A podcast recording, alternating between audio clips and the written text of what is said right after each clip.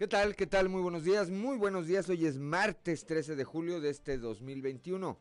Yo soy Juan de León y esto es Fuerte y Claro, un espacio informativo de Grupo Región. Saludo como todas las mañanas a quienes nos acompañan a través de nuestras diferentes frecuencias en todo el territorio del estado. Aquí para el sureste de Coahuila a través de la 91.3 de frecuencia modulada para las regiones centro, centro desierto, carbonífera y cinco manantiales por la 91.1 de FM, por la 103.5 de frecuencia modulada para la región laguna de Coahuila y de Durango y para el sur de Texas, eh, para el norte de Coahuila y el sur de Texas por la 97.9 de FM. Un saludo también a quienes nos siguen a través de las diferentes páginas de Facebook de Grupo Región. Hoy, como todos los días, hay mucha información y estos son los titulares de hoy. Coahuila no permitirá el regreso de grupos delincuenciales, eso lo señala el gobernador del estado Miguel Ángel Riquelme Solís, independientemente de la situación que pueda registrarse en materia de seguridad en estados vecinos, nuestra entidad está blindada por medio de una estrategia conjunta con el ejército mexicano y las corporaciones de seguridad de los diferentes órdenes de gobierno, afirmó ayer. Populista legalizar los autos chuecos, señala la Coparmex, la posibilidad de que el gobierno federal legalice los eh, llamados eh, autos chuecos o chocolates que provienen de Estados Unidos y que circulan sin ningún permiso en eh, nuestro país. Es solo una medida populista que va a afectar la venta de autos nuevos eh, y usados, además de que generan un gran problema de contaminación. Así lo señala el consejero de Coparmex, región sureste, eh, Ricardo Sandoval. El magistrado presidente del Tribunal Superior de Justicia en Coahuila, Miguel Meriayup, informó que de 2019 a la fecha, un total, esto es muy interesante, de 190 trámites de desconocimiento de paternidad han sido iniciados, han sido iniciados ante el poder que él encabeza. De estos, 133 casos corresponden a padres residentes en los municipios de La Laguna y de Saltillo. Coahuila tiene registro de jóvenes que vacacionaron en playas como Mazatlán y Cancún recientemente y que a su regreso a la entidad resultaron positivos a la prueba del COVID-19. En Piedras Negras en las últimas semanas se ha visto un ligero incremento de casos eh, de coronavirus en la jurisdicción sanitaria número 01, así lo señala el jefe de esta dependencia, Iván Alejandro Moscoso González. Expertos en salud desmienten una vez más que exista alguna relación de magnetismo o que haya algún efecto de magnetismo después de haber sido vacunados contra el COVID-19. El director del Hospital eh, General en Musquis, Jorge Cervera Mata, aseguró que la difusión que se ha dado en redes sociales a esta versión carece de veracidad. Coahuila sobresale por su unidad, eh, señala el gobernador, es satisfactorio.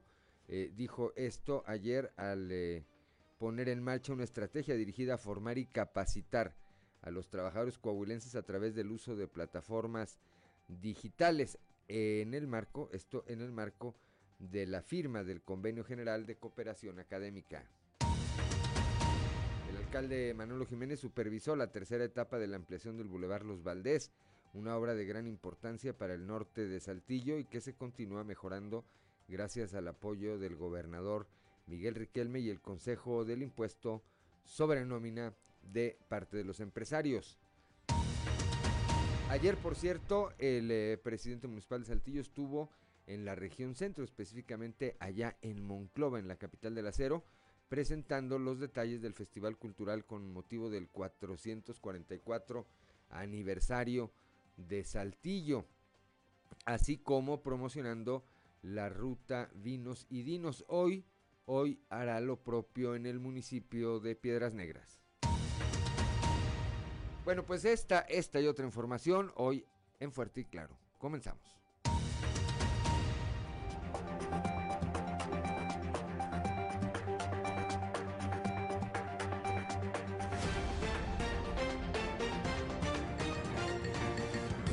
Esto es Fuerte y Claro, transmitiendo para todo Coahuila. Fuerte y Claro, las noticias como son con Claudio Linda Morán y Juan de León.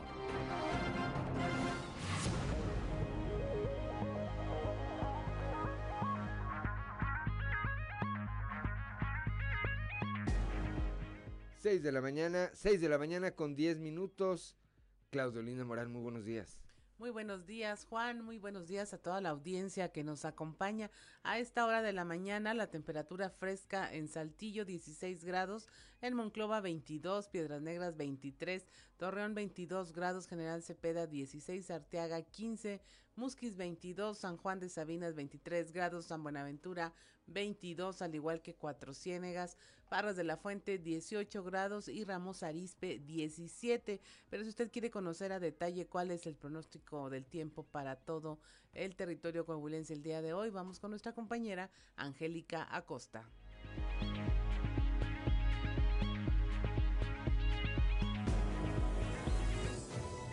El pronóstico del tiempo con Angélica Acosta.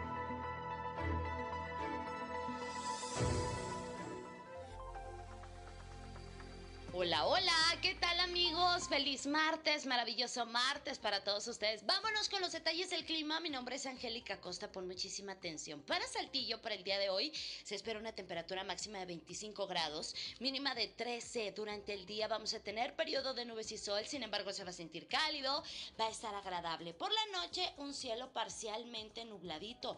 La posibilidad de precipitación para Saltillo es de 40%. Perfecto, vámonos para Monclova. ¿Qué nos espera para este martes en Monclova? Muy bien, temperatura agradable, cálida, por supuesto, 33 grados como máxima, mínima de 23. Durante el día vamos a tener periodo de nubes y sol, sin embargo, pues bueno, eso no nos va a impedir a que se sienta bastante calorcito, ¿verdad? Por la noche, un cielo parcialmente nubladito y bueno, la posibilidad de precipitación sigue, continúa también para Monclova, 46% para el día de hoy. Muy bien, excelente.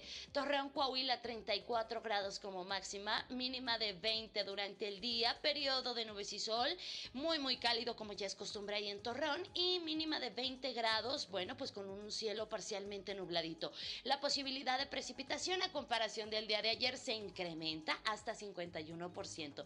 Perfecto, vámonos hasta Piedras Negras, máxima de 33 grados, mínima de 24. Durante el día, pues bueno, vamos a tener periodo de nubes y sol, de igual manera se va a sentir muy cálido, va a estar agradable y por la noche un cielo principalmente nublado. Eh, continúan también las lluvias ahí para Piedras Negras, 51%, toma tus precauciones. Vas para Monterrey, tienes vuelta para la Sultana del Norte, ahí te va la información del clima, pon atención, máxima de 32 grados para el día de hoy, mínima de 21. Durante el día, periodo de nubes y sol, por supuesto, se va a sentir muy cálido y por la noche un cielo parcialmente nublado. La posibilidad de lluvia también persiste ahí para Monterrey, 40%. Amigos, ahí están los detalles del clima recuerda hay que seguir usando el cubreboca, sigue siendo obligatorio, ¿eh? Lávate las manos con frecuencia y mantente muy bien hidratado. ¡Feliz martes! El pronóstico del tiempo con Angélica Acosta.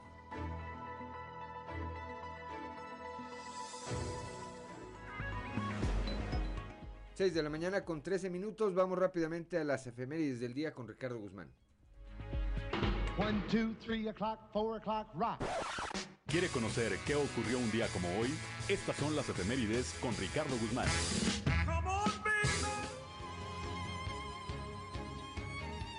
Un día como hoy, pero del año 1900, desapareció el municipio de Sierra del Carmen, que hasta 1896 pertenecía a Musquis y se agregó al municipio de Ocampo, Coahuila. También, el 13 de julio pero de 1954, murió la pintora mexicana Frida Kahlo, una de las más importantes y cotizadas figuras de la plástica a nivel mundial.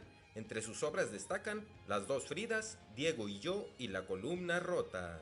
Y un día como hoy, pero del 2005, un grupo de investigadores argentinos identificó una proteína clave llamada Spark, la cual abrió líneas de investigación en la lucha contra el cáncer de piel o melanoma.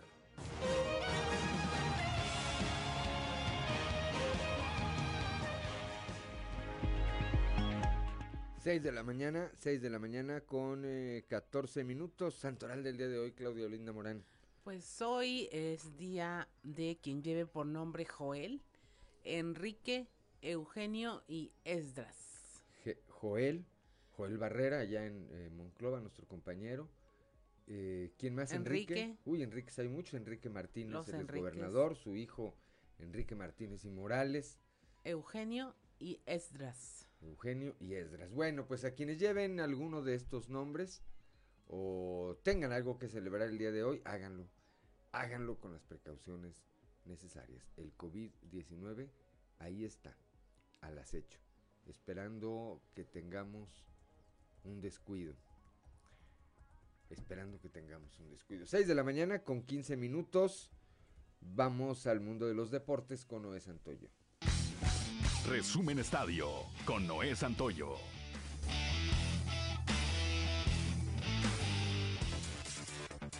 En reunión del Subcomité Técnico de Salud de La Laguna, se ha autorizado que para el próximo torneo el Estadio Corona podrá tener hasta un 80% de aforo. Esto se da después de que el porcentaje de ocupación hospitalaria en la región hasta el día de ayer es del 1.75%, es decir, 10 personas en camas COVID y que son el valor más bajo que se ha tenido durante la presente contingencia sanitaria. A través de un comunicado de prensa, la directiva del Santos Laguna ha informado que su jugador ecuatoriano Ayrton Preciado se perderá el arranque de la apertura 2021, después de que sufrió un desgarro muscular del isquiotibial derecho. En el comunicado se da a conocer que Ayrton ha comenzado su rehabilitación de forma inmediata y reportará el 21 de julio para continuar sus labores en el territorio Santos Modelo. Ayrton tuvo participación con la selección nacional de su país en la Copa América, en la que tuvo actividad en cuatro partidos y anotó dos goles. El defensa central de los guerreros del Santos Laguna, Mateus Doria, fue el encargado de dar a conocer que Fernando Gorrerán seguirá con Santos Laguna. Y es que Gorrerán durante su estancia en la Copa América dio a conocer que era muy probable su partida de Torreón. Sin embargo, el zaguero de los guerreros usó su cuenta de Instagram para expresar que su compañero se queda, utilizando una foto al lado de él.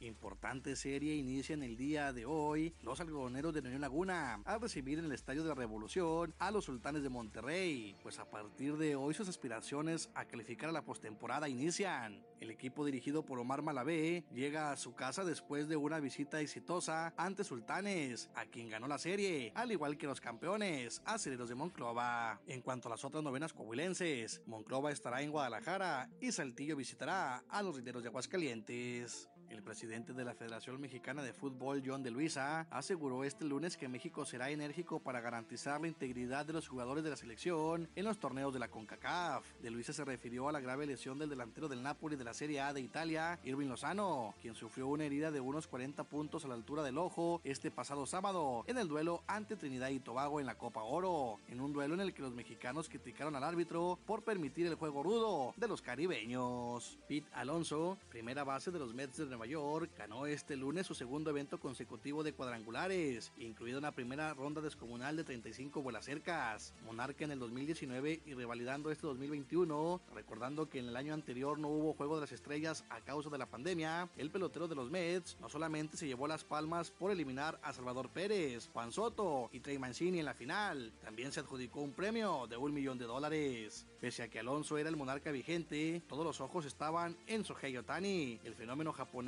que hará historia este martes al jugar como pitcher y bateador designado en el Juego de las Estrellas de las Grandes Ligas, pero en el Home Run Derby quedó a deber pese a pegar 28 palos de vuelta entera. Resumen Estadio con Noé Santoyo.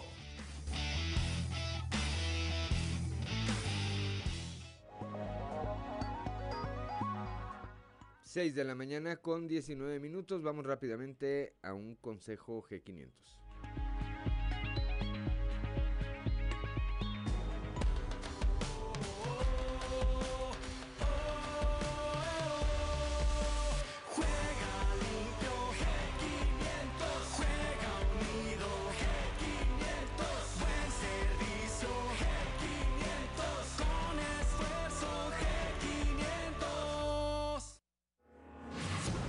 De la mañana, 6 de la mañana con 19 minutos, la cotización peso dólar, Claudio Linda Morán. Hoy el tipo de cambio promedio del dólar en México es de 19 pesos con 81 centavos a la compra, 19,58 a la venta, 20 pesos con 4 centavos. 20 con 4 a la venta. A la venta. Y a la compra 19 con 58. Con 58. Bueno, así inicia operaciones eh, nuestra moneda con relación a la moneda norteamericana. Son las 6 de la mañana, 6 de la mañana con 20 minutos. Estamos aquí en Fuerte y Claro.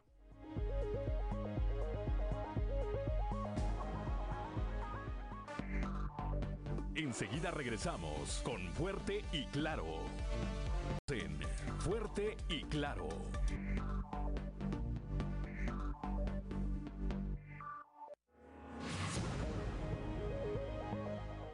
6 de la mañana, 6 de la mañana con 23 minutos que no se le haga tarde. Claudolinda Morán, vamos rápidamente a un resumen de la información nacional. La variante Delta del COVID se propaga en México con solo el 26.8% de la población inmunizada. La tercera ola de la crisis sanitaria está focalizada en los estados de Baja California Sur, Tamaulipas, Tabasco, Quintana Roo, Yucatán, la Ciudad de México, Sonora, Sinaloa y Colima. Está impulsada sobre todo por los contagios entre la población más joven. En una semana mueren 71 personas por COVID-19 en Los Cabos, en Baja California Sur. Es el municipio de la entidad donde se concentra la epidemia de coronavirus y en una semana murieron 71 personas por esta enfermedad en la ciudad, de acuerdo con las autoridades de salud. Elimina la 4T el programa Seguro Médico Siglo XXI. Afectará a millones.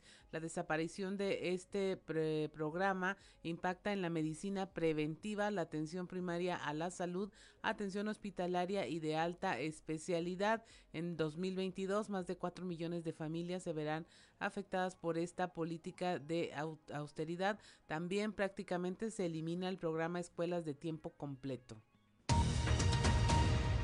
Las mujeres representan el 40%, en el sistema de ahorro para el retiro, el SAR. La gran mayoría cotiza menos de cinco salarios mínimos. Esto según Leonor Quiroz, presidenta de la Comisión de Ética e Integridad de la Coparmex. En junio se crearon 65.900 nuevos puestos de trabajo ante el Instituto Mexicano del Seguro Social. Es el mejor crecimiento desde el 2017, de acuerdo con el reporte mensual de este instituto y dictan auto de formal prisión a Cárdenas Palomino por tortura. Un juez de distrito eh, dictó esta medida en contra de Luis Cárdenas Palomino, exdirector de Seguridad Regional de la Policía Federal y colaborador cercano de Genaro García Luna, por su probable participación en el delito de tortura a cuatro presuntos secuestradores. Y hasta aquí la información nacional. Gracias, gracias Claudio Linda Morán. Son las 6 de la mañana, 6 de la mañana con 26 minutos. Independientemente de la situación que pueda registrarse en materia de seguridad en estados vecinos, Coahuila está blindada, blindado por medio de una estrategia eh, conjunta con el ejército mexicano y las corporaciones de seguridad de los distintos órdenes de gobierno. Así, así lo señaló ayer el gobernador del estado, Miguel Ángel Riquelme Solís, quien advirtió que nuestra entidad no permitirá el regreso de grupos delincuenciales. Escuchemos. En mi gobierno, por ningún motivo, vamos a permitir que vuelvan a, a, nuestro territorio las bandas delincuenciales. Vamos a seguir trabajando en conjunto, los tres poderes y sobre todo con nuestra alianza fundamental que tenemos con el gobierno federal a través del ejército y de las, de las Fuerzas Armadas. En estrategias coordinadas entre las corporaciones policiales de los tres órdenes eh, de gobierno, hemos establecido un sólido blindaje de nuestro territorio en esta y en otras regiones de nuestra entidad. Ningún interés ajeno ni de grupo nos arrebatará la unidad y cohesión que prevalece entre sociedad y gobierno. Claro ejemplo fue el proceso electoral, ejemplo de orden, civilidad y transparencia que se celebró el pasado 6 de junio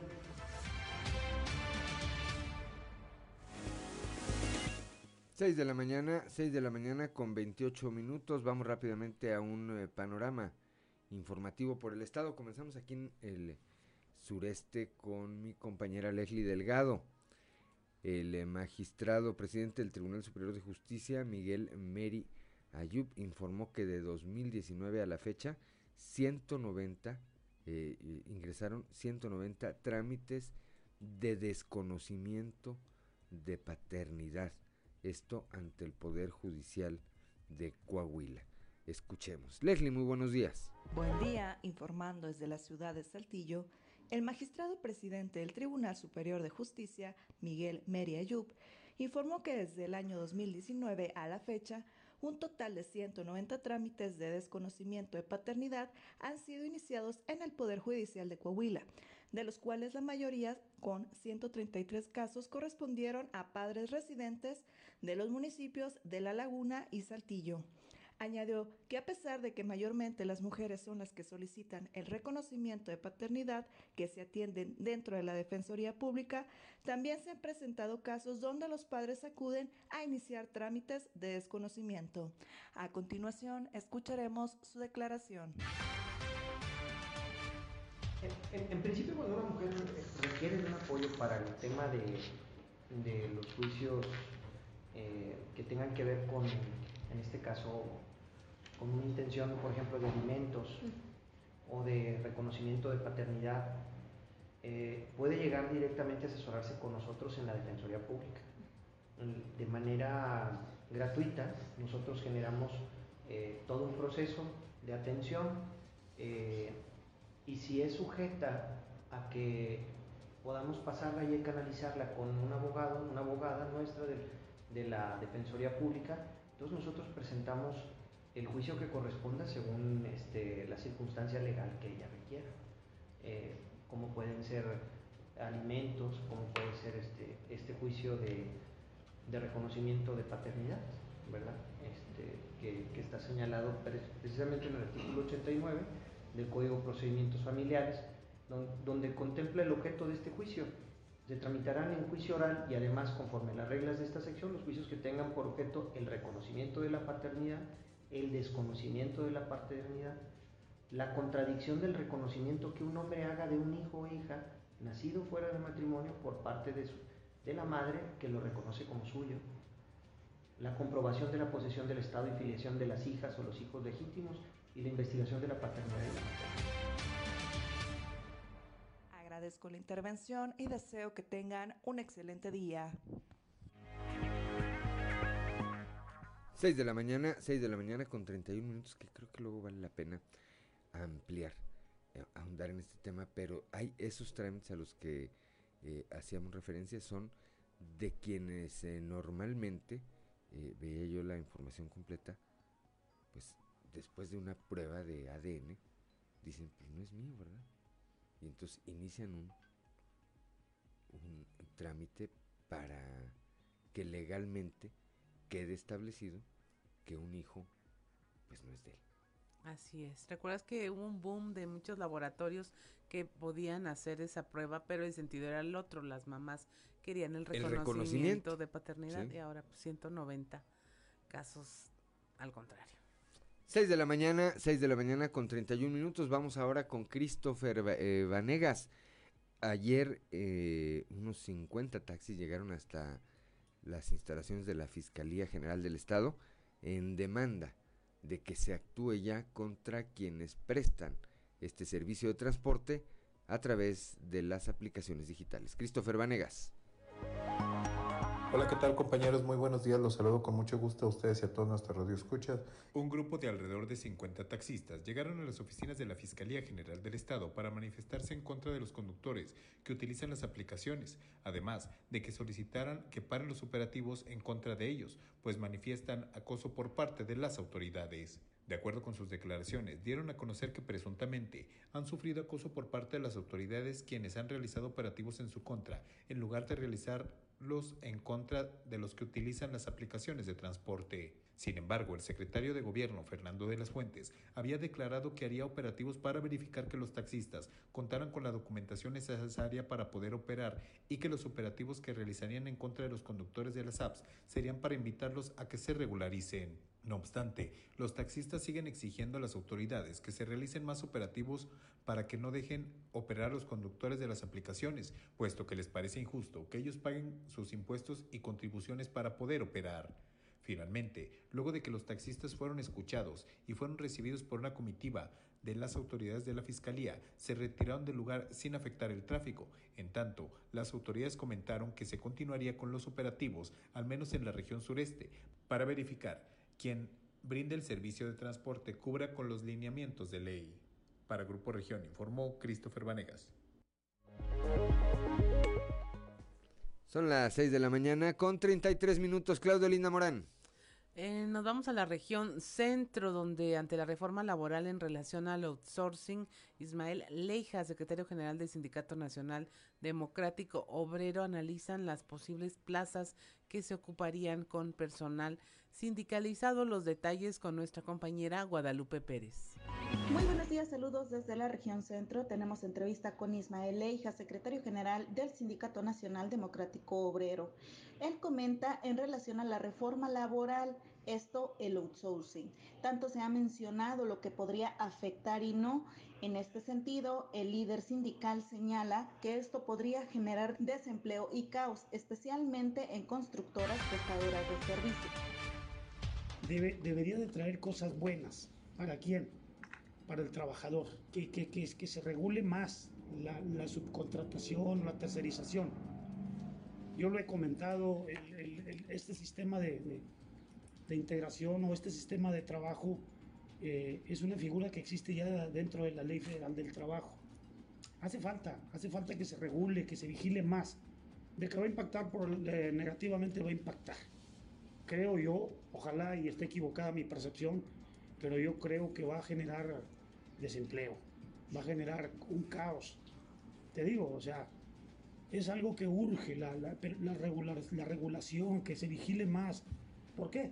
Porque hay que decirlo, que hay compañías, y no hablo solamente de las compañías en Mucloa, esto es a nivel nacional. Hay muchísimas prestadoras de servicios en todo lo que es todo el país, y muchos de ellos se pasaban por el arco del triunfo las, las prestaciones de los trabajadores, como el Infonavit, como Seguro Social.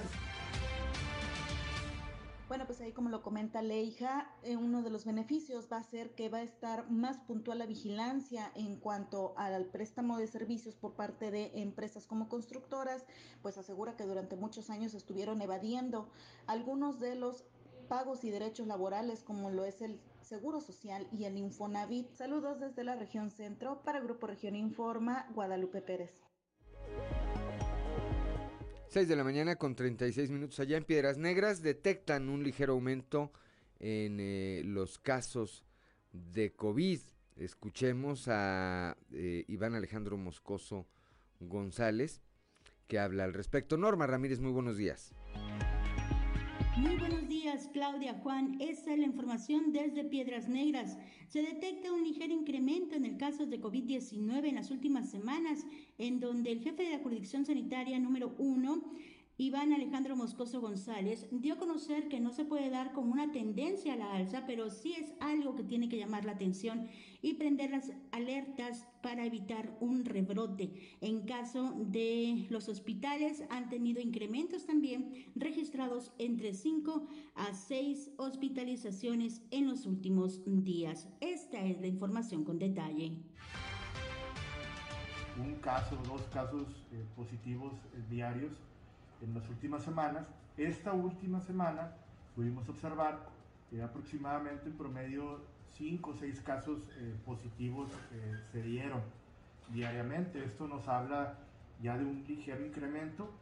Eh, aún no lo podemos marcar o no lo podemos establecer como una tendencia porque pues habría que ver cómo se comporta las demás semanas para mencionar que es una tendencia ya a la alza. Sin embargo, pues es algo que nos debe de, llamar la atención, de prender las alertas, que poco a poco los casos se, se han ido incrementando. También mencionamos, mencionábamos la semana pasada que eh, los casos de internamiento, las hospitalizaciones, hubo días en que se incrementaron alrededor de 5 o 6 casos hospitalizados, hablando exclusivamente del Hospital Salvador Chavarría, eh, y que esto, pues sumado a, a, los números de transmisión, pues nos hablan de eh, un ligero incremento en general en la, en la transmisión de la enfermedad. Para Fuerte y Claro, informó desde Piedras Negras, Norma Ramírez. 6 de la mañana con 38 minutos, vamos rápidamente a la región carbonífera. Desmienten que las vacunas anticovid provoquen, provoquen magnetismo. Moisés Santiago Hernández. Muy buenos días Juan y Claudia de todo nuestro amable auditorio que nos escucha en todas nuestras frecuencias. Efectivamente, la información que tenemos para hoy desmienten que exista magnetismo después de haberse vacunado. Expertos en salud desmienten que exista alguna vinculación de magnetismo después de haber sido vacunados. El director del Hospital General de Musquis, Jorge Cervera Mata, aseguró que la difusión que se ha dado en redes sociales sobre el tema carece de veracidad. Señaló que es mejor hacer caso a redes oficiales por expertos en la materia para evitar alarmarse. Esto es lo que nos comenta el médico. Sí, eso lo, lo, hemos estado viendo a través de las redes sociales. Sin embargo, la prueba la pueden hacer ustedes mismos. Póngale una moneda también a una persona que no se ha vacunado y también se le va a quedar pegada. Esto obedece no, no, no tanto una cuestión de, de, de, la vacuna, sino tienen, son muchos factores que pueden intervenir, dentro de los cuales están el, el, el sudor mismo del cuerpo, la estática del cuerpo. Entonces puede influir en esta, en esta condición hay que basarse en comentarios de gente que sabe y gente experta, no, no en, en, en rumores o en, o en, en TikToks, en cosas de Facebook. No, hagan caso de la gente que sí sabe. Apéguense a las fuentes confiables que son las de la Secretaría de Salud. ¿No hay magnetismo en la vacuna? Que no, sabe? no, no hay ningún tipo de magnetismo. Bien, pues ahí tiene usted la información. Sin duda alguna, ya lo han estado escuchando, lo han estado experimentando. Se señala que algún tipo de magnetismo hace que una cuchara, que una ficha, que una moneda se pegue en la piel después de que usted se vacunó. Bueno, inténtelo, haga, hágalo y pues la realidad es que los médicos, expertos en salud, señalan que no tiene nada que ver con esto. Esta es la información que tenemos para todos ustedes desde la región carbonífera para Grupo Región Informa, su amigo y servidor Moisés Santiago. Esperemos que tengan un excelente día. 6 de la mañana con 40 minutos, vamos rápidamente a un consejo G500.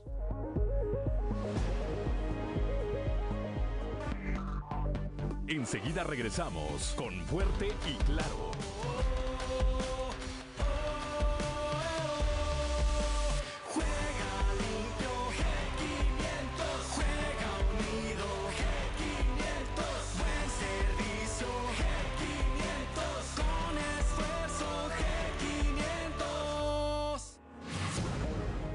Ya son las 6 de la mañana con 41 minutos. Somos Claudio Linda Morán y Juan de León. Estamos aquí en Fuerte y Claro.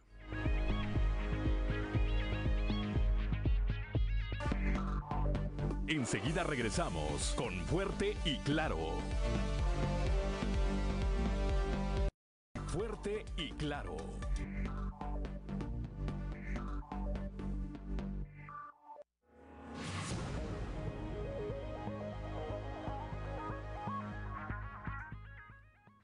Seis de la mañana con 44 minutos. Continuamos en fuerte y claro. La temperatura en Saltillo 16 grados, en Monclova 22, Piedras Negras 23 grados, Torreón 22, General Cepeda 16, Arteaga 15 grados, Musquis 22 grados, San Juan de Sabinas 23, San Buenaventura 22 grados, al igual que en Cuatro Ciénegas con 22 grados, Parras de la Fuente 18 grados centígrados y Ramos Arispe 17 grados. Y es momento de presentarles nuestra portada del día de hoy de eh, nuestro periódico Capital, un medio de Grupo Región. Nuestro tema principal es Coahuila seguirá siendo seguro. El gobernador Miguel Riquelme dice que independientemente de la situación que pueda registrarse en materia de seguridad en los estados vecinos. En Coahuila eh, se encuentra blindada esta situación por medio de una estrategia conjunta con el ejército mexicano y las corporaciones de los distintos niveles del gobierno.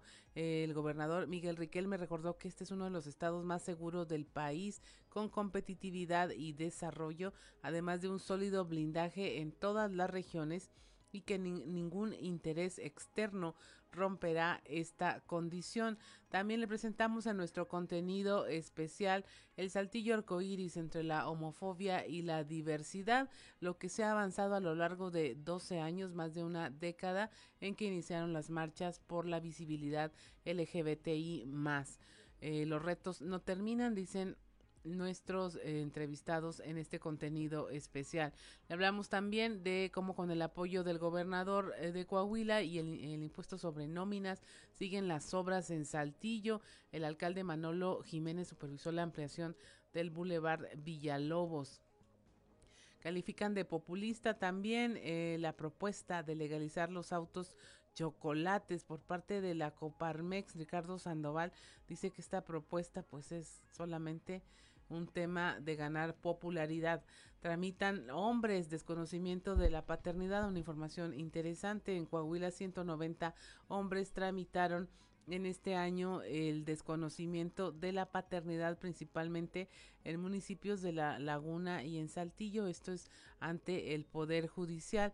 También se puso en marcha ya una estrategia dirigida a formar y capacitar a los trabajadores coahuilenses a través del uso de plataformas digitales, esto mediante la firma de un convenio general de cooperación académica en el que, en el que participan la Universidad Autónoma de Coahuila, el Congreso local, local, la Auditoría Superior del Estado, el Poder Judicial, la CTM, entre otros.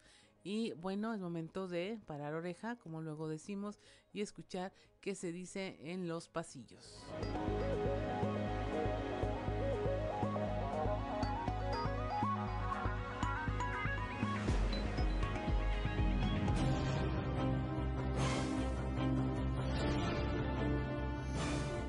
En el cartón de hoy, la mala noticia, que nos presenta a Claudia Sheinbaum, que nos dice, la buena noticia es que Carlos Slim asumirá el costo de la reparación del metro. La mala es que yo seguiré sin asumir responsabilidad alguna. Mano firme es la que seguirá de parte del gobierno estatal a través de los subcomités regionales en los protocolos sanitarios para evitar que la tercera ola de contagios de COVID llega a Coahuila con la fuerza que está afectando a otros estados. El mensaje de ayer del gobernador Miguel Riquelme fue muy claro. Evento que no se registre y solicite permiso ante los subcomités va a ser clausurado. La vacunación a cargo de Reyes Flores en tanto avanza como en la canción, un pasito para adelante y dos para atrás. Y aunque la euforia por el proceso electoral ya quedó atrás, el delegado del gobierno federal sigue tomando decisiones que parecen inexplicables. Por la región centro, quien definió su postura ayer respecto a su futuro electoral fue el alcalde Manolo Jiménez. Al ser cuestionado sobre futuras aspiraciones, el edil dejó en claro que ni se encarta ni se descarta y que por ahora su esfuerzo está concentrado en un buen cierre de la administración que encabeza en Saltillo. Y es que dijo además que a él le enseñaron que para aquellos que hacen las cosas bien, siempre el futuro pinta bien. Por la laguna anduvo también ayer el presidente del Congreso local, Lalo Olmos, quien junto al gobernador Miguel Riquelme y el presidente del Tribunal Superior de Justicia, Miguel Meri, encabezaron los festejos con motivo del Día del Abogado. Son las 6 de la mañana, 6 de la mañana con 49 minutos. Vamos ahora a Torreón con nuestro compañero Víctor eh, Barrón. Ayer, ayer allá en eh, la Perla de la Laguna, el gobernador Miguel Riquelme se refirió, se refirió a este tema de las cifras y de esta tercera ola de contagios del COVID-19. Víctor, muy buenos días. Buenos días, Juan, y buenos días a nuestros amigos de Fuerte y Claro. Así es, pues el día de ayer el gobernador eh, comentó sobre un fenómeno que se está observando. Eh, 25 jóvenes de la laguna eh, tuvieron una estancia en eh, eh, sitios turísticos de playa, regresan a, la comarca y al practicarse la prueba PCR resultan positivos por COVID-19. Eh, el gobernador hizo énfasis en que pues, Coahuila sigue en niveles muy muy eh, bajos en cuanto a ocupación de camas COVID, el tema de los eh, decesos. Sin embargo, hizo un llamado a los padres de familia para controlar esta situación. se está observando esta cuestión en jóvenes y hay pues pues temor o preocupación por eh, niveles de contagio que pudieran detonarse, Juan. Eh, eh, enfatizó el mandatario que este llamado es exclusivamente en el tema de prevención sanitaria. Sin más, escuchemos parte de lo que comentó ayer aquí en la ciudad de Torreón. Los efectos de la pandemia no han terminado. Quien, quien piensa que ya salimos está totalmente equivocado. Pero vean ahorita los niveles de hospitalización y de contagios. ¿sí? ¿Qué es lo que nos está pasando? Por un ratito más lo voy a decir acá en el subcomité. Nos está llegando gente de Mazatlán y de Cancún contagiada y eso nos está elevando el número despacito, pero ahí va. Con menos fuerza porque hay mucha gente vacunada, pero ahí va. Entonces, tenemos que cuidarnos también de, también de eso. Eh, y creo que siempre lo hemos dicho con mucha claridad y la gente ha atendido bien las cosas porque aquí en Coahuila nos ha ido muy bien, le hemos atinado. Hace unos días pregunté, ah, ¿por qué, ¿por qué subió 26 en, Torreón si estábamos con 3 o 4? Y me dice el doctor Bernal, venían de Cancún y de, Mazatlán, eran unos chavitos que fueron de, de vacaciones y bueno, pues de ahí se va, se empieza este, eh, los niveles a, incrementar. Pero bueno, eh, hasta ahorita nos ha ido bien y creo que así podemos continuar. 6 de la mañana, 6 de la mañana con 52 minutos. Pues sí, ahí la advertencia y esta, este indicador que está apareciendo que entre los, eh, la mayoría de los casos nuevos de COVID-19 están dándose entre quienes recién retornan de un eh, sitio turístico, Víctor. Así es, y bueno, el gobernador hacía énfasis en que no se está haciendo un llamado a que la gente no visite sitios turísticos, sino eh, particularmente que los padres extremen precauciones eh, con respecto a esto que está ocurriendo. Y sabemos, Juan, amigos, que pues es muy, muy diferente eh, pues la, la actividad de la estancia en, en, playas, en lugares de playa, cuando van los muchachos solos o cuando van eh, eh, ya en conjunto con su familia, ¿no? Ya desde hace semanas se estaba advirtiendo la Mesa de Salud Laguna sobre situaciones particulares, Juan, como el tema de los antros, por ejemplo, que son lugares cerrados, completamente cerrados y que se vuelven pues prácticamente un sitio para diseminar el virus del COVID-19. Eh, eh, se hacía un llamado por parte de la comunidad médica a tener cuidado o, pues eh, implementar estrategias para que estos lugares se reactiven, pero de una forma segura.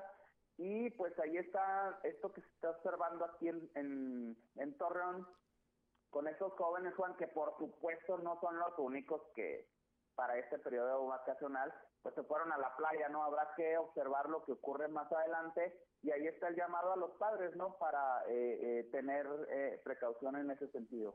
Así es, finalmente un llamado muy enérgico también de parte del gobernador que escuchaba yo ayer en el marco de esta mesa de salud, donde le pidió al teniente, me imagino que se estaba refiriendo a Delaido, eh, y le dijo, evento que se lleve a cabo y que no esté registrado y que no haya pedido el permiso ante el eh, subcomité regional de salud será clausurado. Trátese del evento que se trate, Víctor.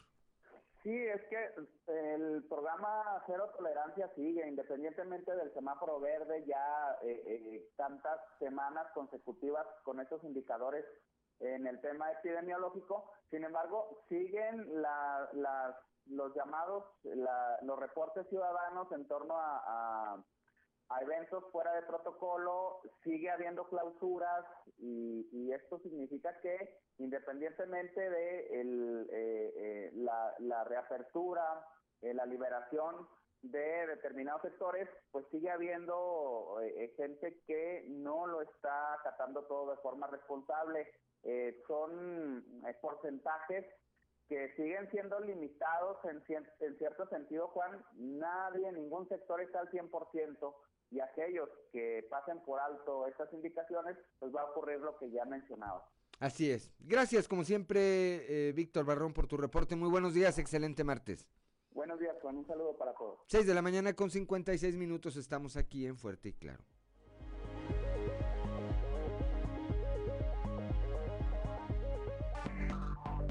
Enseguida regresamos con Fuerte y Claro.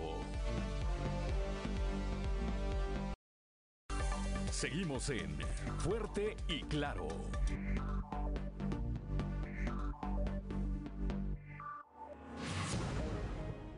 Ya son las 6 de la mañana, 6 de la mañana con 59 minutos. Claudio Linda Morán. Pues está este otro tema, ya lo había anunciado el gobierno de la República, la intención de legalizar automóviles de los llamados chuecos o chocolates que provienen de Estados Unidos. Ya lo está viendo la Coparmex, es eh, tradicional que eh, se asocie esta medida con afectaciones a la venta de autos nuevos y, y usados.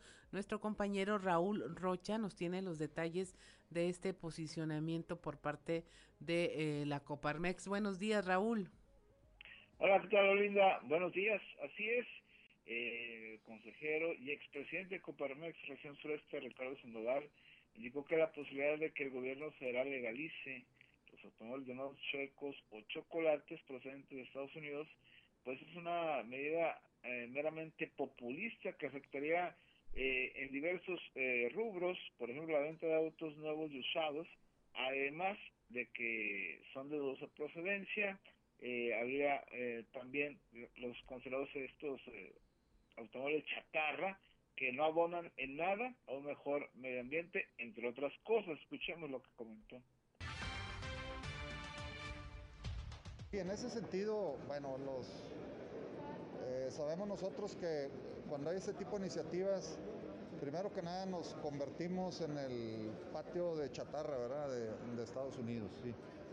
Eh, número dos, eh, atentan, sí, contra la producción y la venta de autos, eh, autos nuevos, que la ventaja de los autos nuevos es que son menos contaminantes. Ahorita eso va en retroceso. Los autos viejos, chatarra, en primer lugar traen un exceso de contaminación, los autos nuevos no, todos. Eh, eh, las condiciones en las que llegan, los mantenimientos, los seguros, hay todo, lejos de beneficiar, traen una problemática ¿no? dentro de aquí de la movilidad, porque la mayoría ni están asegurados este, y por lo tanto pues, traen atrás eh, posibles después problemas legales o judiciales a la hora de que haya algún percance. ¿no? Eh, no es una medida totalmente populista, es la que vemos nosotros, no legal. Aquí sabemos de la necesidad de, movilidad de la gente, pero tenemos que apostarle más mejor al sistema público, etcétera, de transporte. Siete con dos minutos. Oye, lo dijo de manera muy puntual y ese tema es clave. Apostarle más al transporte público, lo dijo Ricardo Sandoval. Sí, al final de cuentas dijo, es una mejor solución, porque obviamente ahí, este, pues, eh, eh, reduces eh, esa posibilidad, por ejemplo, de andar legalizando autos, como dice el dudosa procedencia, que pueden haber estado ya eh, participado en algún hecho delictivo, mejor apostar por una mejora del transporte público y obviamente que sí abona a cortar este distancias, a obviamente reducir lo que se refiere eh, los vehículos en, tránsito y por supuesto que disminuyes lo que es la, contaminación ambiental. Además, él considera que en la región, eh, sería en la región centro y en la región carbonífera, donde habría un impacto mayor en ese sentido, ya que dice que en la zona sureste pues, es una zona de más empleabilidad, hay más facilidades y más recursos, Así que en esas zonas el considera donde se estarían aumentando el número de, de este tipo de automóviles que podrían adquirirse en dado caso que se legalizara, ¿no? Así es, Raúl, pues muchas gracias por la información, que tengas una excelente jornada. Igualmente, Olga, a la orden. 7 de la mañana, 7 de la mañana con 3 eh, minutos. Fíjense, estoy leyendo columna Templete, un fragmento de la columna Templete que publica el periódico Milenio allá en La Laguna. Dice que los representantes de los tres poderes del Estado coincidieron nuevamente en Torreón para la firma del convenio laboral, en el que también participan la Autónoma de Coahuila, la CTM, la Auditoría Superior de Estado y la Universidad Laboral de México.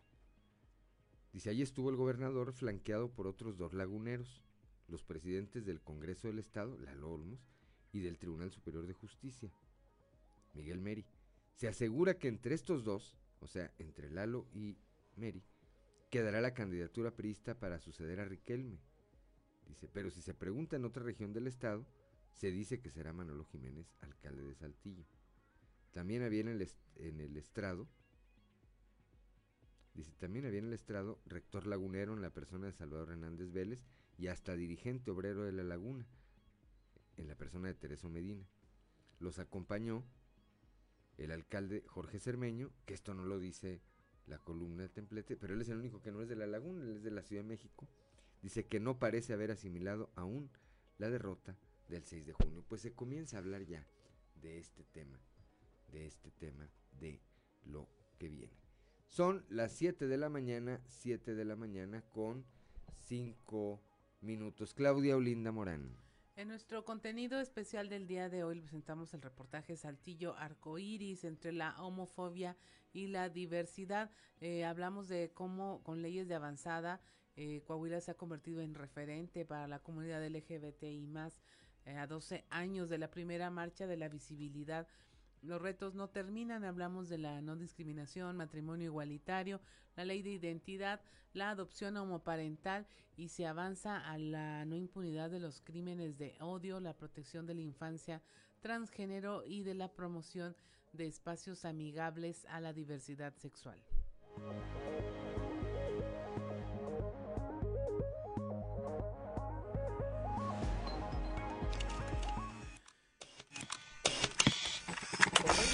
Con leyes de avanzada en materia de diversidad sexual, Coahuila se ha convertido en referente para la comunidad LGBTI+. A 12 años de la visibilidad LGBTI+, los retos no terminan. De la no discriminación, matrimonio igualitario, la ley de identidad, la adopción homoparental, se avanza a la no impunidad de los crímenes de odio, la protección de la infancia transgénero y, por qué no, la promoción de espacios amigables a la diversidad sexual. Habla Lorena Monjaraz, representante de la comunidad LGBTI. Ver que hay cada vez más gente apoyando, al ver que cada vez más gente saliendo, que ya no estamos en la casa nada más, que ya no nos estamos escondiendo. Entonces, y esto es a nivel mundial, que hay una visibilización y que hay una muestra de, de lo que podemos hacer. Habla Gigi Vázquez, activista de los derechos LGBTI, fundador y director de la Asociación Civil Rainbow Coahuila la última marcha que hubo ahora el 28, sí hubo bastante gente. Eh, se esperaba muchísimo menos. Al menos yo en lo personal no creí que iba a asistir tanta gente, una por cuestiones de, de pandemia. Habla Noé Ruiz Malacara, activista de la comunidad LGBTI Sana El Redo. Cuando nos tocó organizar la primera marcha, pues éramos eh, un contingente de 30 personas que, que solamente éramos nosotros, gente de la, de la misma población acompañada de algunas autoridades en el estado. Pero esto fue cambiando y fue agarrando como, como más auge a partir de los avances legislativos que tuvimos en el Estado de Coahuila. Lee el reportaje completo en nuestras redes sociales y periódico Capital. Ya son las 7 de la mañana, 7 de la mañana con 7 eh, minutos. En lo que va del año se han reportado 51 migrantes desaparecidos en territorio mexicano, por lo que la Fiscalía General en Coahuila ha notificado a las demás fiscalías del país de esta situación, ya que gracias a la colaboración que se tiene con países de Centro y Sudamérica, La Fiscalía en nuestro estado es alertada cuando familiares de migrantes desconocen su paradero. Escuchemos a Vidal González Orozco, director de eh, delitos del área de delitos cometidos en agravio de migrantes. Eh, nosotros tenemos colaboraciones este, de los países de Guatemala, eh, donde nos hacen el conocimiento de personas este, familiares este, desaparecidos. No, no, no solamente, no en Coahuila, sino como colaboraciones entre las fiscalías para poder eh, iniciar el protocolo de la alerta y poder llevar a cabo la, la, la, integración de, la, de la propia alerta.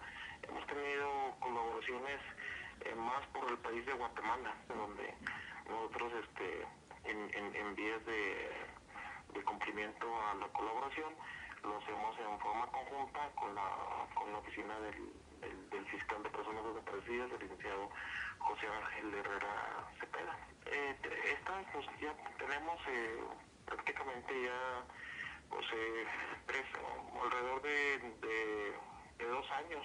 Ahorita más hemos tenido un poco más de participación y más este, colaboraciones por el estado de, por el país de Guatemala, de, nos mandan la base de datos de, de las personas que se encuentran eh, desaparecidas. Tenemos cerca de 58 alertas de búsqueda. 7 de la mañana, 7 de la mañana con 10 minutos. Es satisfactorio, esto lo dijo ayer el gobernador en el marco de esta firma del Convenio General de Cooperación Académica. Es satisfactorio poner en marcha una estrategia dirigida a formar y capacitar a trabajadores coahuilenses a través del uso de las plataformas digitales. En este convenio firmado ayer participan la Universidad Autónoma de Coahuila, la UNILAM, el Congreso del Estado, la Auditoría Superior eh, de, del Estado, el, el, Poder Judicial, la CTM y por supuesto el gobierno estatal. Ahí el eh, mandatario estatal explicó que las instituciones involucradas tienen su más amplio reconocimiento y las reconoció por el trabajo que han llevado a cabo para incrementar sus fortalezas sociales y educativas. Dijo también que esta estrategia pone a disposición del gremio laboral la oportunidad de contar con diversas certificaciones y forma parte del programa de la Universidad Autónoma de Coahuila que está ampliando su cobertura y calidad de la educación a distancia. Finalmente, agregó que no es casual que se signe un convenio de esta naturaleza en el que estén involucrados diversos actores, toda vez que ese es el interés que muestra la entidad en los asuntos de importancia para la reactivación y la generación de una verdadera competitividad. 7 de la mañana con 11 minutos, Claudio Linda Morán. Y bueno, a lo mejor en los últimos días usted escuchó o vio por ahí esta historia de unos abuelitos que eh, para llevar a, su la graduación a su nieta en una graduación de este tipo de modalidad vehicular de caravana, pues utilizaron su triciclo de, con el que eh, venden todos los días para que la niña no se quedara sin asistir a su graduación. Esto desató un movimiento en redes sociales eh, con el hashtag yo pongo mi carro, donde muchos ciudadanos se sumaron a ofrecer eh, sus vehículos para todos aquellos niños y escolares que no tuvieran un vehículo para poder participar de estas ceremonias de graduación en caravanas. Sofía Blanco, ella eh, vive en, en, La Laguna, en Torreón. Es una de estas personas que ofreció su vehículo y ya la tenemos en la línea telefónica para conversar primero de qué los orilló a ella y a su esposo a participar en esto y vamos a ver también cómo les ha ido, si han tenido respuesta de parte de ciudadanos que quieran este tipo de ayuda y cómo se han sumado muchos más. Buenos días, Sofía. Hola, ¿qué tal? Buenos días, Claudia. ¿Cómo estás? Muy bien. Cuéntanos eh, cómo se unieron. Primero, ¿dónde vieron este tema? Eh, seguramente en redes sociales y en medios de comunicación. Eh, pero ¿qué dijeron? ¿Platicaron? ¿Vamos a hacerlo? ¿Cómo se animaron? Sí, claro, mira, pues por redes sociales vimos que, que varios laguneros estaban batallando con este tema, por el tema pues de las caravanas y de, de que no todos cuentan con un vehículo para llevar a sus, a sus niños a las caravanas. Entonces decidimos sumarnos a, a esa iniciativa Y sí hemos tenido respuesta, pero nos gustaría pues claro invitar a, a más coahuilenses que se unan a esto y con toda confianza nosotros estamos aquí para, para apoyarlos. ¿Ya lograron que alguien se, se interesara y dijera, bueno, yo sí necesito que, que me ayuden con la graduación de mi hijo o hija? No, nos han mandado mensajes, pero no hemos tenido como es que se den el brinquito, así como que, ay, sí será verdad esto, como que todavía causa algo de duda y entendemos, tal vez puede ser por motivo de seguridad y toda esta cuestión, pero claro que nosotros estamos en la mejor disposición de apoyar, nos han mandado algunos mensajes y pues nada más que se animen y en cualquier horario nosotros podemos, podemos apoyar con todo gusto. Vemos que se han colocado mensajes de, bueno, mi auto no es último modelo, pero lo lavo y yo pongo la decoración, pongo los globos, otros que dicen hay para escoger, incluso hay comercios que se, eh, eh, arrendadoras de autos o que venden autos que se han sumado y dice escoge, yo lo llevo. Es un acto de muy buena voluntad. Así es, así es, Claudia. En la ciudad, ¿tú has visto estas caravanas? ¿Te, ¿Te ha llamado la atención de si alguien ha usado vehículos alternativos también? Sí, sí las he visto. Eh, incluso aquí por nuestra casa hay, hay una escuela pública y muchas personas iban iban con su carro y como dices, no no todos contamos con un carro último modelo, pero pues lo que cuenta es la intención. Y también he visto que, que hacen como equipo, unas personas con el adorno, otros el carro y, así podemos llevar a cabo estas, estas bonitas obras. Gracias a Dios, pues nosotros tenemos, eh, somos emprendedores y, y, Dios nos provee para también seguir apoyando a las personas laguneras. Así es, es la primera vez que se animan a participar en algo así en redes sociales, porque también, como dices tú, pues no nada más es la desconfianza de allá para acá, sino de aquí para allá. Eh, sí, bueno, así de esta iniciativa, así es la primera vez, pero bueno, siempre estamos viendo la forma de, de apoyando al prójimo, de apoyando a las personas, porque en algún momento nosotros también pasamos por estas dificultades, pero bueno, em, vamos a seguir echando ganas y te comento con todo gusto, nosotros estamos aquí, aquí para ustedes. Si pudieras eh, repetir la invitación para que más ciudadanos, no solamente en la laguna, sino en el resto de las regiones de Coahuila, se animen a hacer este tipo de actividades y pues la verdad es que sí no lo, no lo habíamos visto de esa manera, pero en efecto no todos los niños cuentan con eh, papás que puedan tener un vehículo e incluso la disponibilidad de tiempo para llevarlos a estas caravanas. Aquí lo que habíamos escuchado es, por ejemplo, de mamás que se reunían para que trataran de, de que el mismo vehículo pasara varias veces llevando a, a cada niño para el tema del COVID, de que no fueran todos en el mismo auto, pero definitivamente es un esfuerzo eh, tanto de las escuelas como de los papás y a la que ahora se suman terceros, personas como ustedes totalmente desinteresadas por ayudar, que pudieras hacer, eh, agrandar pues esta invitación no solo a Lagunas, a la Laguna, sino al resto del estado. Claro, claro que sí. Pues miren, nosotros, eh, mi esposo y yo, su nombre es Jaime, mi nombre es Sofía Blanco los invitamos a todos los laguneros que estén pasando por esta situación. Entendemos pues que ahorita con la pandemia todo nos agarró algo desprevenidos y económicamente algunos estamos batallando. Los invitamos a participar en esta bonita iniciativa y comunicarse con nosotros por redes sociales. Con todo gusto podemos llevar a sus a sus chiquitos a sus caravanas y en todo en todo horario estamos disponibles. Recuérdales sus redes sociales Pueden ubicarlos fácilmente con el hashtag yo pongo mi carro.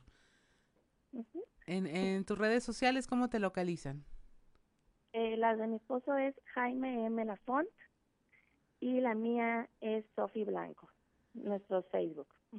Pues ahí lo tiene. Esta es una manera más de colaborar y de hacerse solidario. Son una pareja muy joven por las fotos que yo vi en sus redes sociales y que están dispuestas no solo a poner su vehículo, sino a dar su tiempo y su esfuerzo pues para hacer que todos los niños puedan tener una graduación, aunque sea en esta modalidad de caravanas. Usted ya las ha visto y eh, pudiera parecer un acto a lo mejor superficial, pero créame, créanos, eh, Sofía, no me dejarás mentir, eso marca la diferencia. Imagine usted que ayuda a un niño que a lo mejor no hubiera tenido graduación, más que despedirse a través de, de un monitor a lo mucho de sus compañeros con ayudarlo a que participe y sabe que la ayuda a la que se le pone un rostro genera compromiso.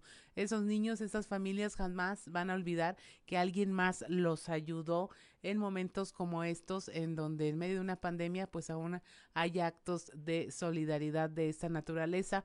Muchas gracias, Sofía, que tengan un excelente día y por favor mantengámonos en contacto si, si colaboran ya formalmente con alguna de estas actividades, pues para que nos lo platiquen y que sepa cómo está el público, cómo esta experiencia, pues claro que enriquece también sus vidas. Claro que sí, Claudia, claro que sí, con todo gusto. Muchas gracias. Ok, hasta luego. Hasta luego, muy buenos días. 7 de la mañana con 19 minutos conversamos con Sofía Blanco, una participante de allá de Torreón en este... Eh, en esta actividad altruista eh, Yo Pongo Mi Carro. Usted lo puede localizar fácilmente en redes sociales. Ahí lo difícil es eh, porque no ponen en qué municipios están. Entonces, obviamente, alguien de la laguna, pues ayudará a alguien de la laguna, alguien aquí en Saltillo también. Pero si usted se quiere unir a esta causa, busque el hashtag Yo Pongo Mi Carro en redes sociales, coloque su mensaje, es más, puede ponerlo hasta por colonia y tratar de ayudar a los niños que van a graduarse en esa misma zona y va a ver qué experiencia tan enriquecedora. 7 de la mañana con 19 minutos es momento de irnos a un consejo G500.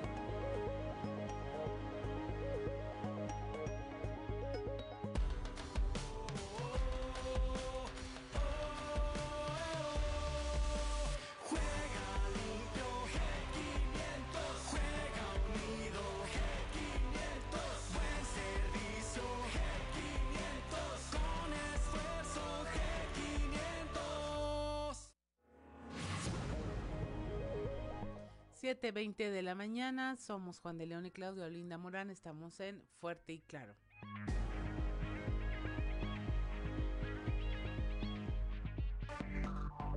Enseguida regresamos con Fuerte y Claro. Fuerte y Claro.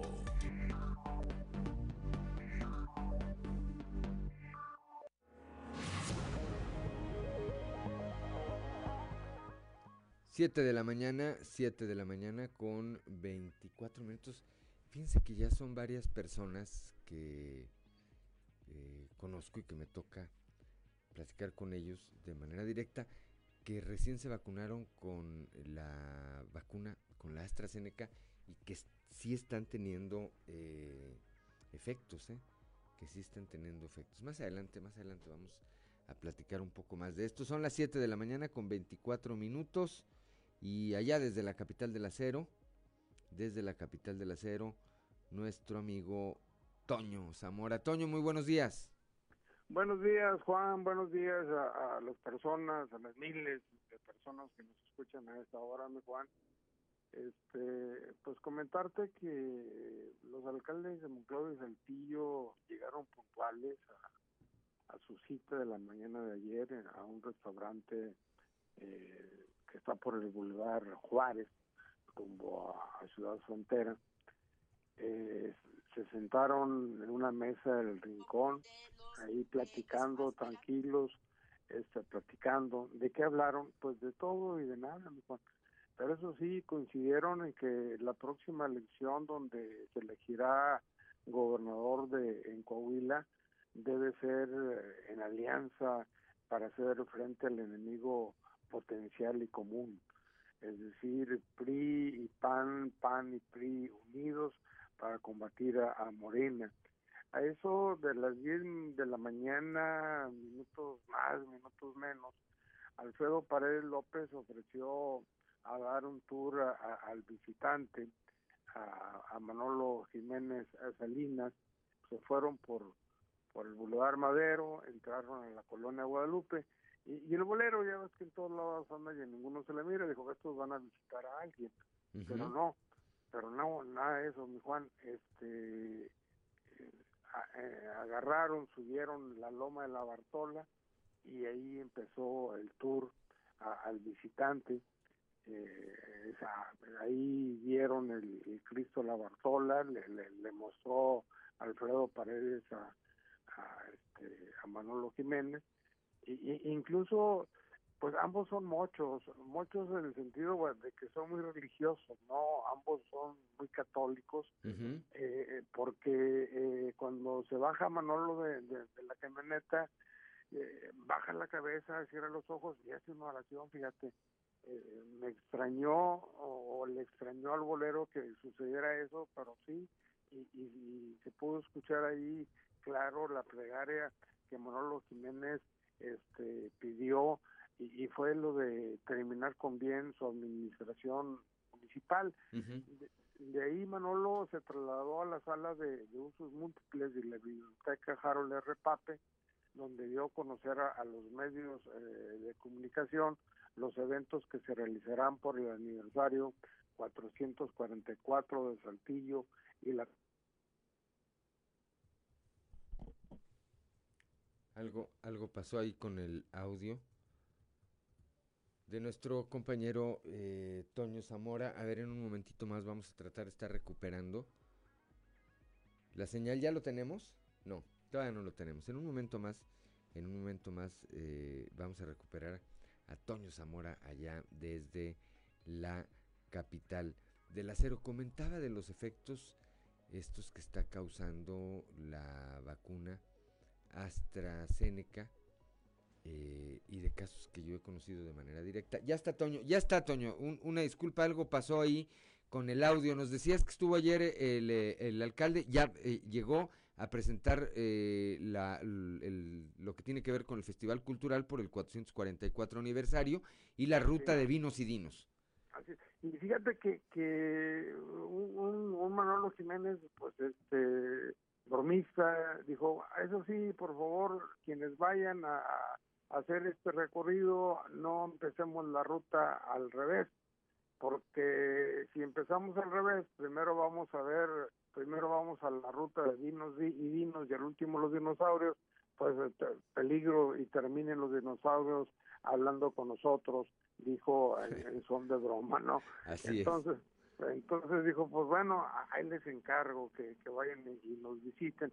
Y, yo no sé, mi Juan, eh, si esto signifique algo eh, desde el punto de vista político, el hecho de que eh, Manolo ande suelto, ande tan suelto. Sabemos que hoy va a estar en Piedras Negras y que próximamente en esta misma semana va a Torreón, donde pues también expondrá los temas o los eventos que se realizarán por el 444 o, aniversario de, la fundación de Saltillo. Pero bueno este no sé qué, cómo se le puede decir si, si ya trae permiso para moverse por todos lados moverse por el estado eh, no sé, mi Juan, no sé cómo veas tú esto. Bueno, pues lo que dijo es que él ni se encartaba ni, se descartaba, ¿verdad? Sino todo lo contrario. como, como, como decían, había una frase muy eh, conocida de Enrique Martínez, el exgobernador, que decía, el que respira, aspira, ¿verdad? Sí. Bueno, pues eh, habrá que estar eh, pendientes. Creo que en lo que nos queda de la semana, Toño, vale la pena platicar, porque al margen de quién sea finalmente el candidato del PRI a la gubernatura, en una eventual alianza, y, y si quieres platicamos de esto más adelante en, en los siguientes días, al margen de quién sea el candidato del PRI a la gubernatura, ¿tú te imaginas a Memo Anaya eh, haciendo campaña por el tricolor allá en la laguna, o a Chuy de León?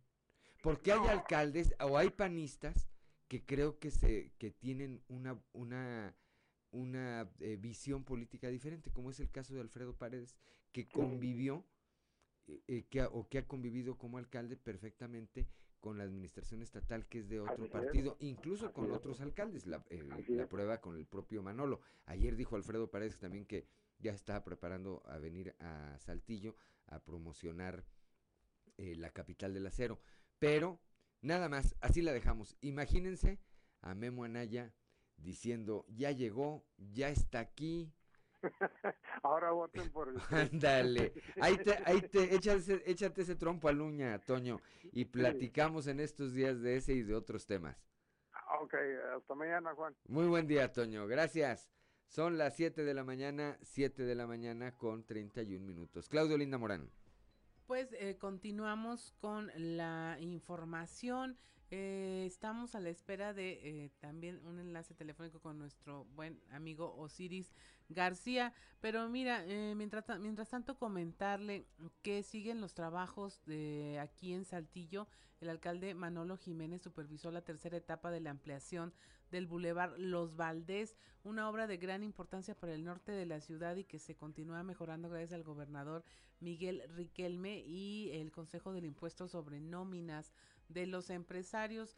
Ya eh, se dijo que estas obras son posibles gracias a la, a la solidaridad que se han mostrado y destacaron que los proyectos son necesarios porque elevan la calidad de vida de la población. En esta etapa se invierten 70 millones de pesos para trabajos de modernización y ampliación en un tramo de 1.5 kilómetros aquí al norte de Saltillo.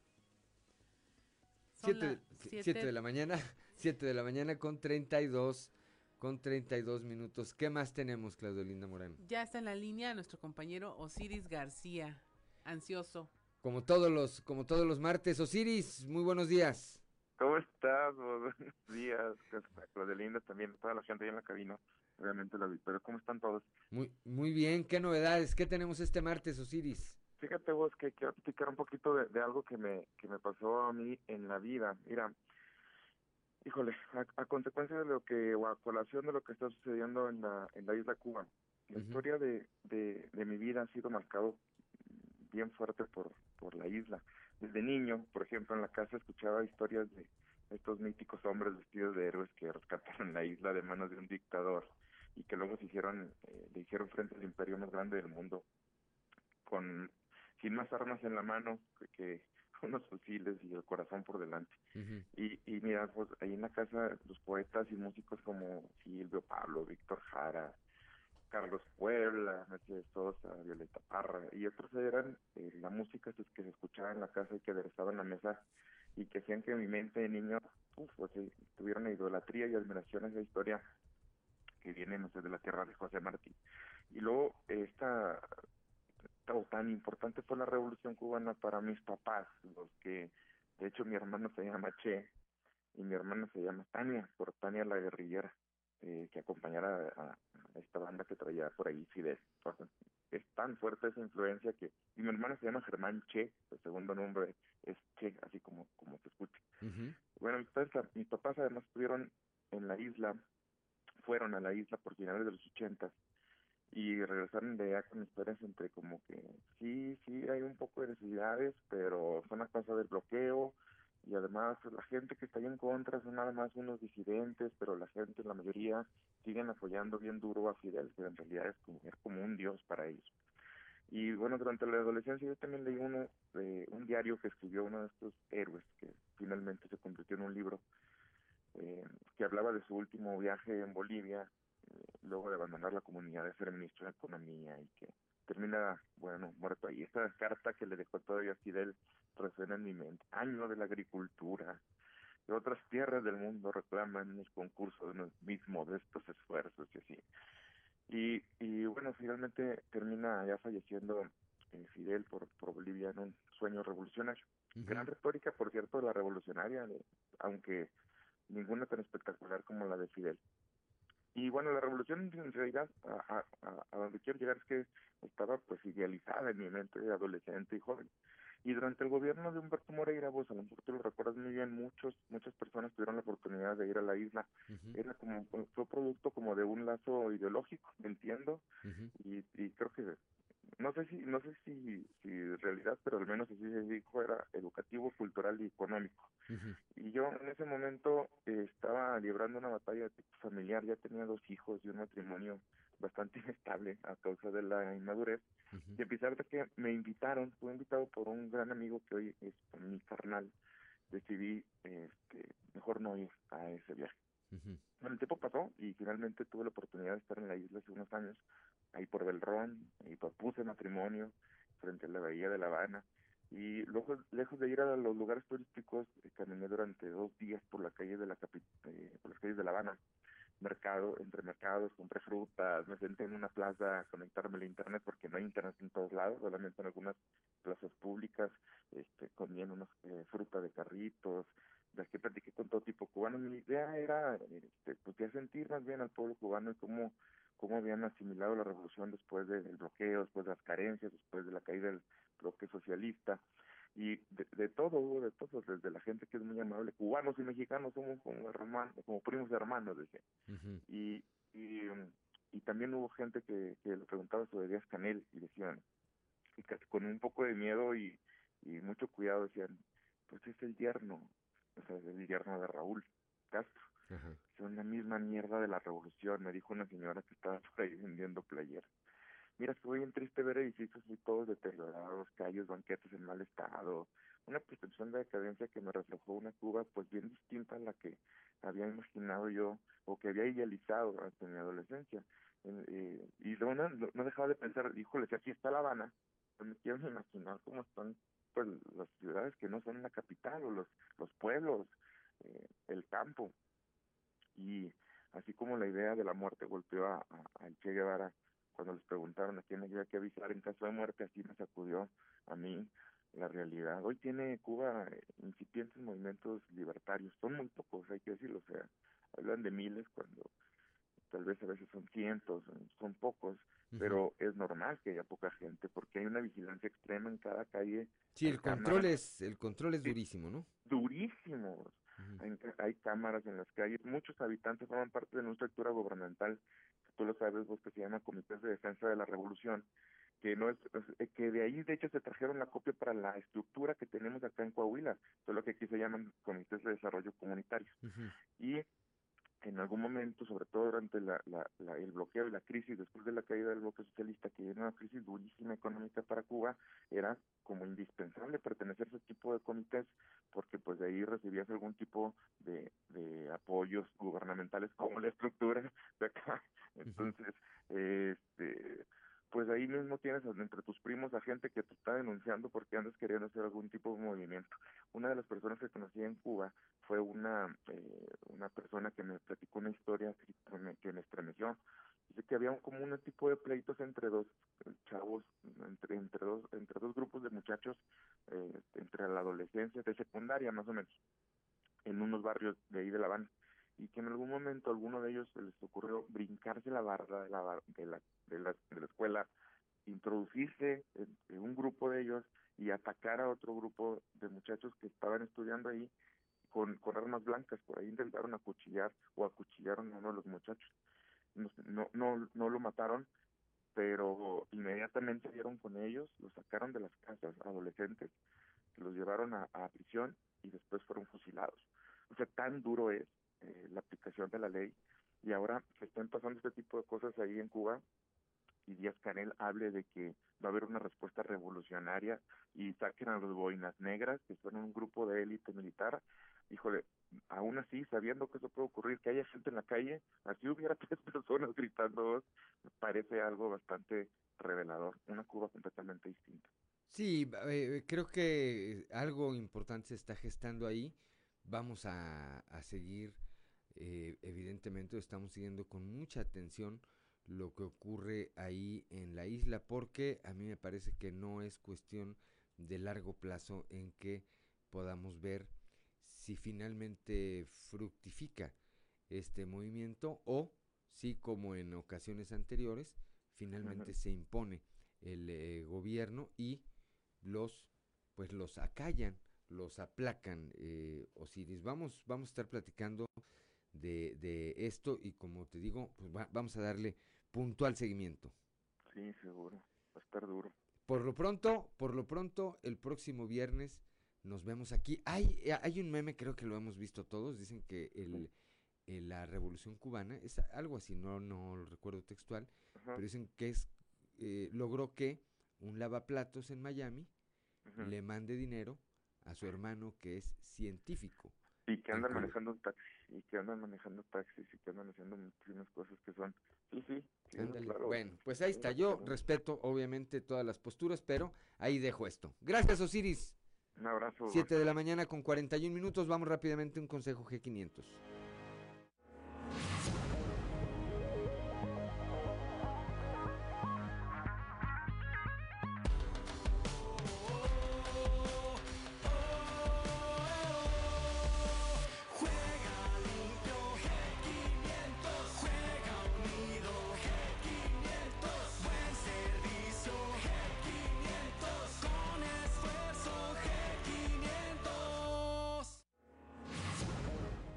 Estamos aquí en Fuerte y Claro.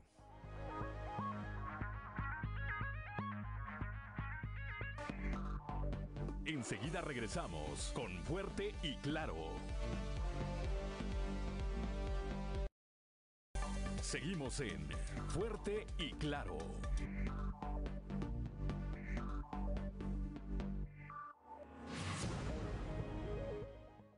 7 de la mañana con 45 minutos y como todos los martes, martes de Enclave de Fa con Israel Navarro.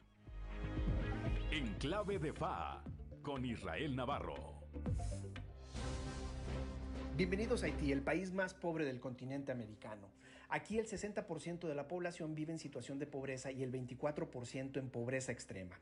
Una nación de orígenes esclavos frecuentemente sacudida por huracanes y en ocasiones terremotos. Y por si fuera poco, vapuleada por la inestabilidad política constante que la semana pasada derivó en el asesinato de su presidente Jovenel Moise. Moise era un empresario de una provincia agrícola que llegó al poder después de dos procesos electorales. El primero lo ganó en el 2015, pero por acusaciones de chanchullo electoral se anularon las elecciones y se convocaron a unas nuevas en el 2016, las cuales volvió a ganar. Desde que asumió su mandato, enfrentó manifestaciones en su contra, fuerte presión política por acusaciones de corrupción y desaprobación por los males eternos del país, como el hambre y la inseguridad. Pero lo que detona las protestas de los últimos meses es el desacuerdo en la fecha en la que debió salir del poder. Moise fue electo por un periodo de cinco años. Para la oposición, el periodo inició en el 2016 después de la primera elección. Para el finado presidente, su mandato empezó en el 2017, año en el que se juramentó, por lo que él esperaba salir en el 2022. Sea como sea, Jovenel fue asesinado en su residencia. Un comando armado con 18 exmilitares colombianos y dos estadounidenses de origen haitiano supuestamente entró a la residencia del presidente y así, sin que la Guardia Presidencial pudiera hacer algo, le dieron 12 tiros. Sicariato que hace suponer un golpe de Estado, cosa que Moise había advertido antes de su muerte. Por el momento se tienen detenidos a los supuestos autores materiales del asesinato y a un supuesto autor intelectual que el gobierno haitiano está dando por hecho sin haber llevado el debido proceso. Ya sabe, fusílenlo y después averiguamos. Y además hay dos empresarios y dos ex senadores de oposición que han sido llamados a declarar. Las elecciones estaban programadas para el 26 de septiembre de este año, pero con esta turbulencia no se sabe lo que va a pasar comenzando por saber quién tiene el control del país. Por un lado está el primer ministro interino, Claude Joseph, y por otro lado está Joseph Lambert, el presidente del tercio del Senado que aún funciona porque también hay un menudo relajo institucional en el poder legislativo. Seguramente la rebatinga por el poder no cesará ni con la elección de septiembre porque lo que presenciamos en Haití es un episodio de Game of Thrones versión Caribe. Yo soy Israel Navarro y les recuerdo mi Twitter, arroba Navarro Israel. Nos escuchamos a la próxima. En clave de FA, con Israel Navarro.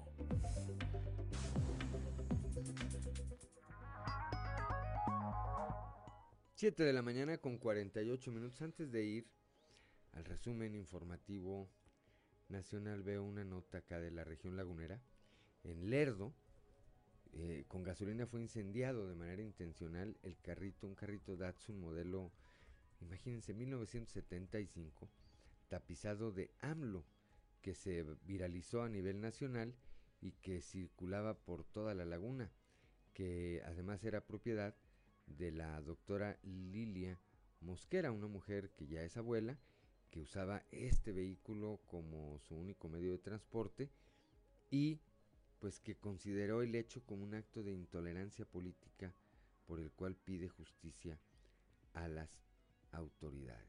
Le quemaron, le quemaron el, carrito Am Lover y fíjense, ella no es ni funcionaria pública ni forma parte del gobierno, es una ciudadana común y corriente que, bueno, pues eh, tiene admiración por el hoy presidente y que desde hace mucho tiempo tenía eh, rotulado su carro con la figura del presidente.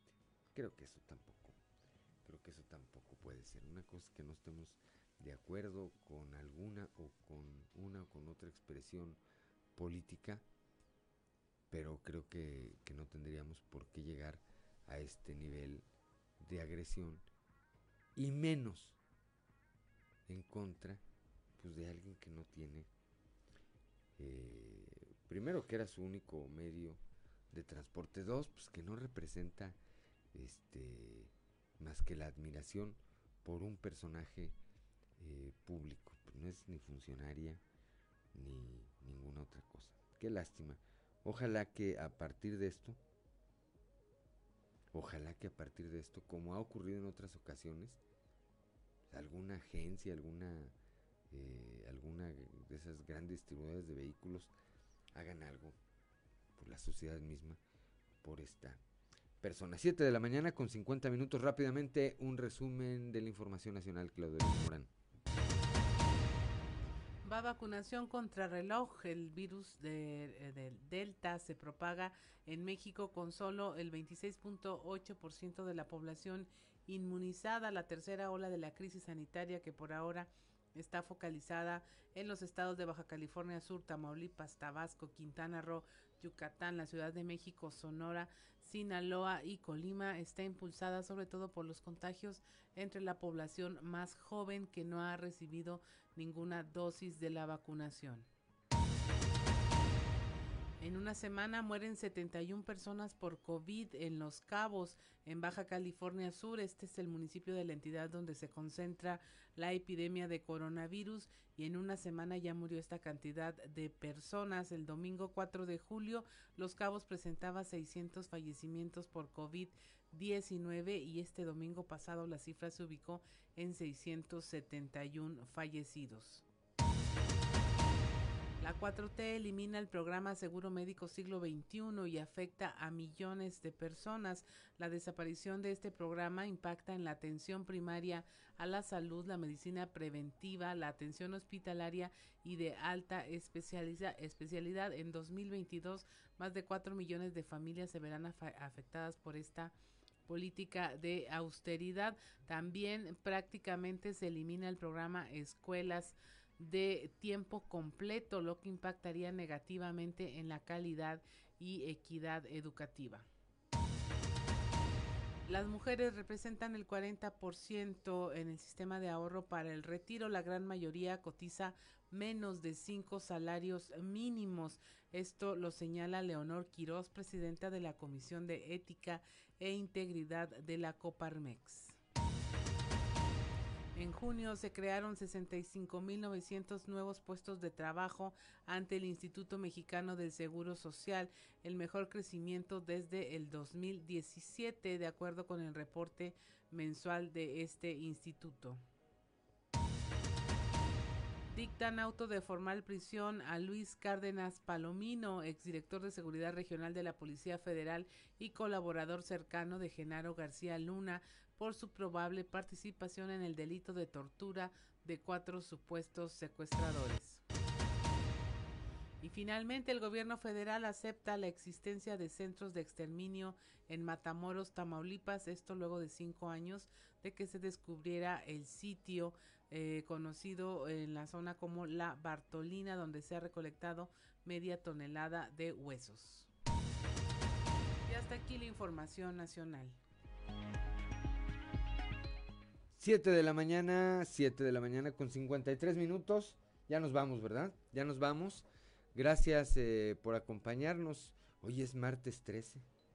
Ni te cases, dicen, ni te cases, ni te embarques. En martes 13. Hoy, por cierto, hoy, por cierto, en la tarde, presenta su libro La detención. Una líder, un sindicato, un país es eh, un libro del profesor Carlos Moreira que habla sobre la maestra Elba Ester Gordillo. Una novela, una novela basada en la realidad. Bueno, pues habrá que habrá que ver, habrá que ir a ver qué tal, a ver qué tal. Gracias eh, Ricardo Guzmán en la producción, a Ricardo López en los controles, a Cristian, a Ociel y a Rodrigo Flores que hacen posible la transmisión de este espacio a través de las redes sociales, a Claudiolina Morán, como siempre, gracias por tu acompañamiento, pero sobre todo gracias a usted que nos distingue con el favor de su atención. Lo esperamos el día de mañana a partir de las 6 y hasta las 8, y hasta las 8 de la mañana aquí en Fuerte. Y claro que es un espacio informativo de Grupo Región bajo la dirección general de David Aguillón Rosales. Yo soy Juan de León y le deseo que tenga usted el mejor de los días.